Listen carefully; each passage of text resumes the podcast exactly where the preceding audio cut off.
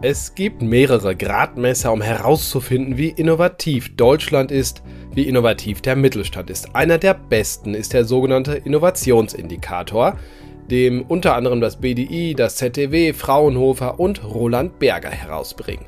Und darüber spreche ich heute. Bei mir ist Julia Duwe. Markt und Mittelstand, der Podcast. Deutschlands Stimme für Familienunternehmen. Aktuelles und Zukunftsthemen rund um den Motor der deutschen Wirtschaft. Mit Thorsten Giersch.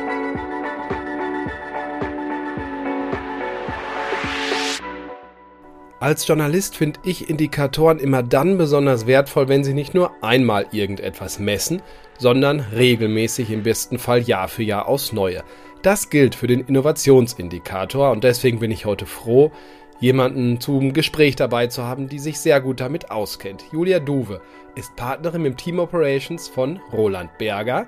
Sie ist Expertin für Innovation im Mittelstand und betreut Industrieunternehmen bei Transformations- und Digitalisierungsprojekten. Hallo, Frau Duwe.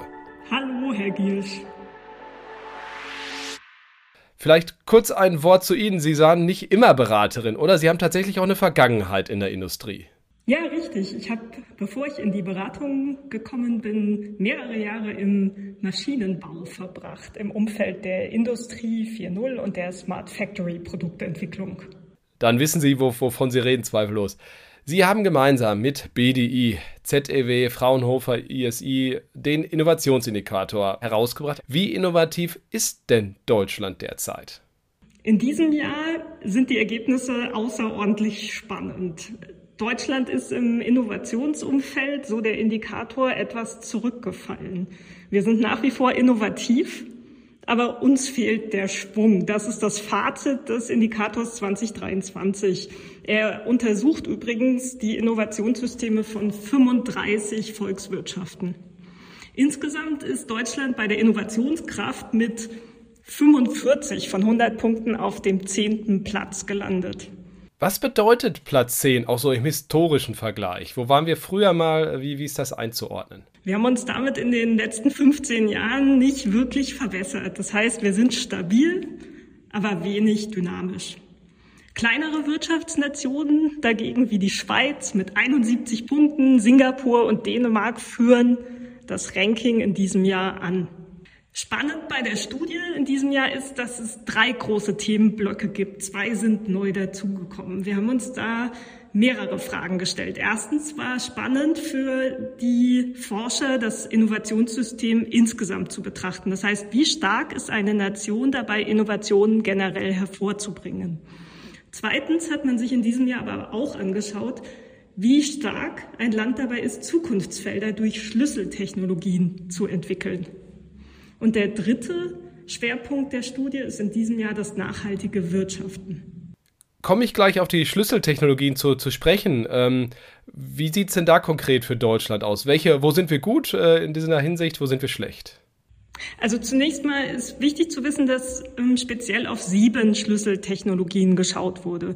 Dazu zählen Biotechnologie, Energietechnologien, Kreislaufwirtschaft, neue Materialien, digitale Hardware, digitale Vernetzung und Produktionstechnologien. Insgesamt im Durchschnitt bei den Schlüsseltechnologien sind wir auf dem siebten Platz gelandet. Wir haben aber auch eine weltweite Spitzenstellung, und zwar bei den Produktionstechnologien. Und auch in der Kreislaufwirtschaft und bei den Energietechnologien liegen wir weit vorne. Insofern ein gutes Bild für Deutschland. Aber, jetzt kommt bestimmt ein Aber. Sagen wir so, der Innovationsindikator gibt uns ja die Rückmeldung, dass uns der Schwung fehlt, die Dynamik fehlt. Insofern ist der Indikator ein Weckruf. Zugleich muss man aber auch sagen, dass bei den größeren Volkswirtschaften das Ganze wieder ein bisschen anders aussieht. Da rangiert Deutschland hinter Südkorea auf dem zweiten Platz der innovativsten Länder. Das heißt, unsere Ideen sind da. Wir haben eher ein Umsetzungsproblem. Genau, genau. Woran, äh, woran liegt das Umsetzungsproblem? Wie gibt der Indikator Hinweise, wie man das genau definieren kann? Wie kann, wie kann man das mit Leben füllen? Also zunächst mal, wenn wir auf die aktuellen Zeiten gucken, stehen Unternehmen, Industrieunternehmen unter einem enormen Kostendruck.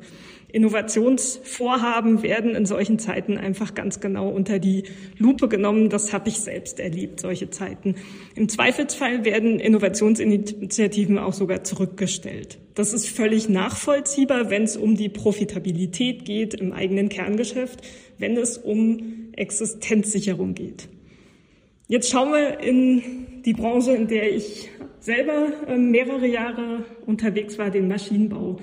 Wenn wir da die letzten vier Jahre betrachten, dann haben wir eine, eine, sehr, sehr angespannte Zeit hinter uns. Wir haben eine Konjunkturkrise, die nahtlos in eine Corona-Krise übergegangen ist, die dann in eine Lieferkettenkrise in der Chipindustrie äh, äh, übergegangen ist. Und dann wurde das abgelöst von einem Ausbruch des Ukraine-Krieges und damit verbunden explodierende Energiepreise. Sich in so einem ja, äh, Polykrisenumfeld zu behaupten und auf Innovation dann noch zu konzentrieren, erfordert von Unternehmen extrem vorausschauendes Handeln. Das ist gar nicht leicht. Und zugleich braucht das Rahmenbedingungen aus der Politik, die Innovation ermöglichen. Rahmenbedingungen aus der Politik. Da gibt es jetzt auch sehr tolle Beispiele. Gerade im Umfeld der Pandemie hat die Politik Möglichkeiten für Unternehmen geschaffen, in Innovation zu investieren, weiter an Innovation zu arbeiten. Wenn wir jetzt an Initiativen wie Catena X denken beispielsweise. Das sind einzigartige Industrieinitiativen in der europäischen Automobilindustrie. Hier geht es darum, dass entlang der gesamten automobilen Lieferkette eine Datendurchgängigkeit erzeugt werden kann, geschaffen werden kann und dass Datenaustausch lieferkettenübergreifend möglich ist. Das heißt, hier hat man es wirklich geschafft, in einem gesamten Wertschöpfungsnetzwerk Innovation zu fördern. Gleiches passiert im Übrigen aktuell in der Produktionswelt im Umfeld Manufacturing X. Auch hier geht es darum, für produzierende Unternehmen Datenräume zu schaffen, in denen Datenaustausch nach europäischen Standards möglich ist. Das sind Initiativen, die werden durch politische Rahmenbedingungen, durch politische Förderung unterstützt. Aber man muss jetzt an der Stelle aber auch sagen, auch Unternehmen, das hat man auf der Hannover Messe ja wirklich gesagt, kooperieren ja auch. Also das, das gehört ja auch dazu, so Frenemy-Logik, ne? Also dass durchaus auch mehr Kooperationswille da ist in dieser Phase, oder? Es ist völlig klar, dass Existenzerhalt und Profitabilität in solchen angespannten Zeiten, die wir jetzt aktuell haben und die wir vermutlich auch dauerhaft haben werden, dass sowas im Mittelpunkt steht. Das ist ein absolutes Muss. Aber allein ein Fokus auf Profitabilität zeigt sich immer wieder, das beobachten wir immer wieder, ist nicht der richtige Weg. Das heißt, zusätzlich zu diesen Zielen gilt es, auf Innovation zu setzen, und zwar auf Investitionen in unsere nachhaltige Zukunft. Das ist die zweite Säule, die Unternehmen, die erfolgreich durch diese Krisenzeiten kommen, verfolgen und stärken. Das beobachten wir. Die dritte Säule, und das kommt auch in dem Innovationsindikator zum Vorschein, ist es, in Zeiten des äh, Fachkräftemangels einen für die Menschen sinnstiftenden Ort zum Arbeiten zu schaffen. Wir werben um Fachkräfte, wir werben um Nachwuchs, wir brauchen Unternehmen, die in die Zukunft schauen. Alleine Profit in den Fokus zu stellen, alleine Existenzerhalt ist die Säule, ist das Fundament, Existenzerhalt, das ist völlig klar, aber es ist wichtig, in die Nachhaltigkeit zu investieren, in unsere Zukunft zu investieren und einen sinnstiftenden Ort zum Arbeiten zu schaffen. Wer diese drei Wege verfolgt, der ist sehr erfolgreich unterwegs aktuell. Das sieht man an diversen Beispielen.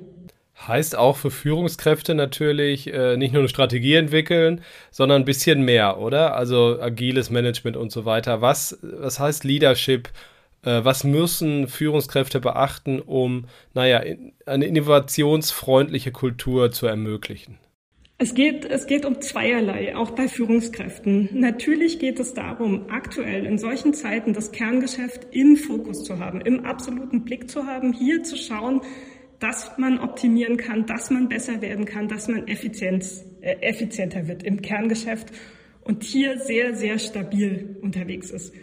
Gleichzeitig, und das ist jetzt das Zweigleisige, was von Führungskräften abverlangt wird, geht es darum, Menschen für die Zukunft zu begeistern, in die Zukunft zu führen und eine, ein Bild von einer Zukunft zu zeichnen, für die es sich lohnt zu arbeiten und sich einzusetzen. Das heißt, zusammengefasst, Führungskräfte müssen beidhändig führen, das heißt sowohl das aktuelle Geschäft vorantreiben als auch in die Zukunft zu führen, die häufig ja sehr unsicher und unklar ist.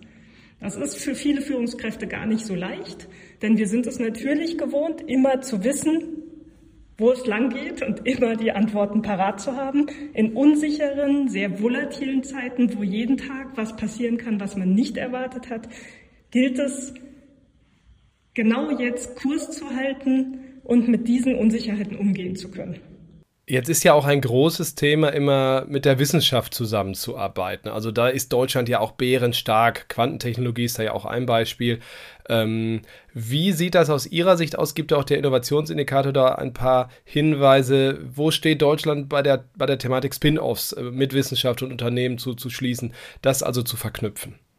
Also generell, und da gibt es gerade fantastische Beispiele im, auch im Mittelstand ist die Zusammenarbeit zwischen Wirtschaft und Wissenschaft, Forschung absolut fundamental und absolut wichtig, um für dieses Land Vorsprünge zu entwickeln, zu erzeugen. Das heißt, nur, und das zeigt sich jetzt in der aktuellen Zeit immer wieder, hinter verschlossenen Türen zu arbeiten, ist für die Herausforderungen in der aktuellen Zeit nicht mehr angemessen. Und vor allem finden wir keine Lösungen mehr, wenn wir nur alleine arbeiten.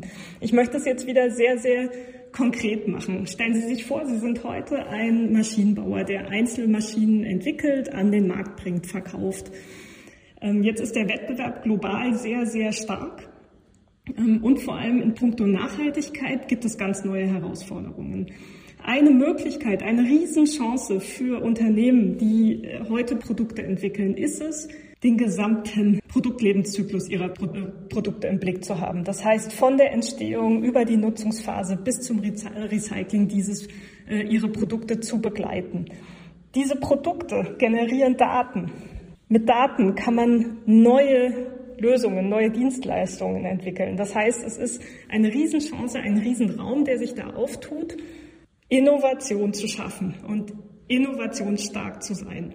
Jetzt merken wir aber auch, ähm, was diese neuen Themen angeht, dass viele Unternehmen gar nicht mehr alles alleine können. Und hier geht es darum, sich die richtigen Partner zu suchen. Und das sind Partner aus der Wirtschaft, das sind Partner aus der Wissenschaft, die gemeinsam an Lösungen für den Kunden arbeiten können. Das nächste Thema, wo ein Riesenraum für Innovation ist, der aber auch Zusammenarbeit benötigt, ist das Thema wertschöpfungsübergreifend zusammenzuarbeiten. Innovation lässt sich häufig finden, wenn wir vom Einzelprodukt weggehen und in den Gesamtprozess von Kunden reingehen und da uns reindenken. Wenn wir wirklich Ende zu Ende schauen, was der Kunde rund um ein Produkt macht und was er eigentlich erreichen will. Und die gesamte Strecke gilt es dann für Unternehmen zu bespielen. Und auch hier kommen wir immer wieder an den Punkt, wir können nicht mehr alles alleine. Komme ich wieder zu Ihrer Frage. Es ist fundamental wichtig, in Partnerschaften zu investieren und diese neuen Wege auch gemeinsam mit Wissenschaft und Forschung zu erschließen. In Forschungskonsortien, in Forschungsprojekten, aber auch in bilateralen Zusammenarbeiten. Da gibt es viele verschiedene Möglichkeiten, eng zusammenzuarbeiten. Wenn das so einfach wäre, würden wir es noch häufiger tun wahrscheinlich. Äh, wo, wo, wo ist denn da die Herausforderung? Die Herausforderung liegt darin, sich als Unternehmen auf diese neue Art der Zusammenarbeit systematisch einzustellen. Das heißt, das ist nicht nur in Pilotprojekten machbar, sondern es ist grundsätzlich machbar in meinen Prozessen, die ich in der Organisation habe. Wir sind heute als Unternehmen standardmäßig ja so aufgebaut, dass wir unsere Produkte perfekt entwickeln können und an den Markt bringen können. Da kommen wir her und da waren wir über viele Jahre, Jahrzehnte erfolgreich. In der Zukunft gilt es, sich zu öffnen und das bedeutet in meinem eigenen organisatorischen System Möglichkeiten zu schaffen, mit Partnern auch wirklich systematisch zusammenzuarbeiten. Das heißt, mich zu öffnen. Bedeutet, ich muss nicht nur meine Silos im Inneren der Organisation öffnen, sondern ich muss meine Unternehmensgrenzen öffnen und wirklich systematisch Zusammenarbeit mit Partnern verankern. Das ist etwas, was nicht nebenbei funktioniert, sondern dem muss man sich intensiv widmen und sich auch Zeit nehmen dafür, sich neu dafür aufzustellen. Zum Abschluss natürlich in Anführungszeichen äh, noch die Frage rund um den Mittelstand. Sie haben ihn kurz eben schon erwähnt. Was sagt der Innovationsindikator? Wie steht der da bei dem Thema Innovationsfreudigkeit im Vergleich zu den Konzernen? Wir sind Treiber von Innovation in diesem Land mit unserem Mittelstand. Darauf können wir wirklich bauen. Das ist das eine. Zugleich haben aber auch die großen Konzerne ganz andere Mittel zur Verfügung und können den Durchbruch von Zukunftstechnologien maßgeblich damit gestalten. Insofern würde ich sagen, beide Welten in diesem Land tragen dazu bei, dass wir innovationsstark sind und das auch weiter ausbauen. Was man beobachten kann in beiden Fällen, sei es Mittelstand oder die großen Konzerne, ist ein Fokus auf einerseits die Weiterentwicklung, den Ausbau von Digitaltechnologien und das Themenfeld der Nachhaltigkeit. Diese beiden Säulen sind erfolgsentscheidend. Julia Duwe war das von Roland Berger rund um den Innovationsindikator. Vielen Dank für Ihre Ausführungen. Vielen Dank auch Ihnen, liebe Hörerinnen und Hörer, fürs Dabeisein. Wie immer sage ich, bleiben Sie gesund und erfolgreich. Bis nächsten Freitag. Tschüss. Das war Markt und Mittelstand, der Podcast. Wir hören uns nächsten Freitag wieder auf markt- und-mittelstand.de.